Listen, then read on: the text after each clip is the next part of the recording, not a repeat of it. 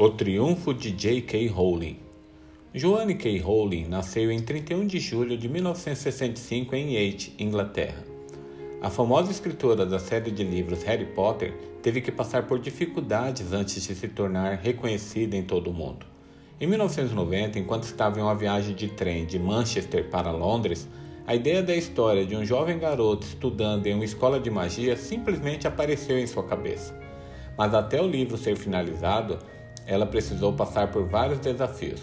Primeiro, a sua mãe faleceu após lutar contra a esclerose múltipla por 10 anos. Depois, Joana engravidou da sua primeira filha e mais tarde divorciou-se.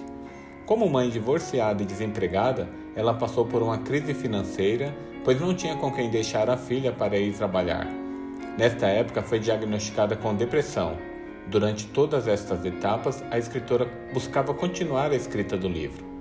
Vivendo de benefícios do governo e escrevendo em cafés, com sua filha dormindo ao seu lado, a escritora finalmente conseguiu finalizar seu primeiro livro da saga, Harry Potter e a Pedra Filosofal. Ainda antes do sucesso, precisou passar por 12 recusas de editoras até que a Bloomsbury decidiu publicar o primeiro volume. Joanne precisou optar por assinar como J.K. Rowling por uma recomendação da editora, pois seus livros poderiam fazer mais sucesso sem ela se identificar como uma mulher. Os livros ganharam uma popularidade mundial, recebendo múltiplos prêmios e vendendo mais de 500 milhões de cópias. Eles se tornaram a série literária mais vendida da história. A Warner adaptou os livros para o cinema, fazendo com que os filmes entrassem na lista de filmes de maior bilheteria.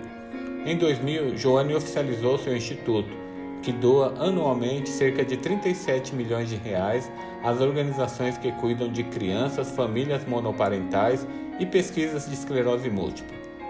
Hoje, Joanne é uma das mulheres mais ricas do Reino Unido. Ela diz: Sempre existe algo que você pode fazer e triunfar. Bom dia.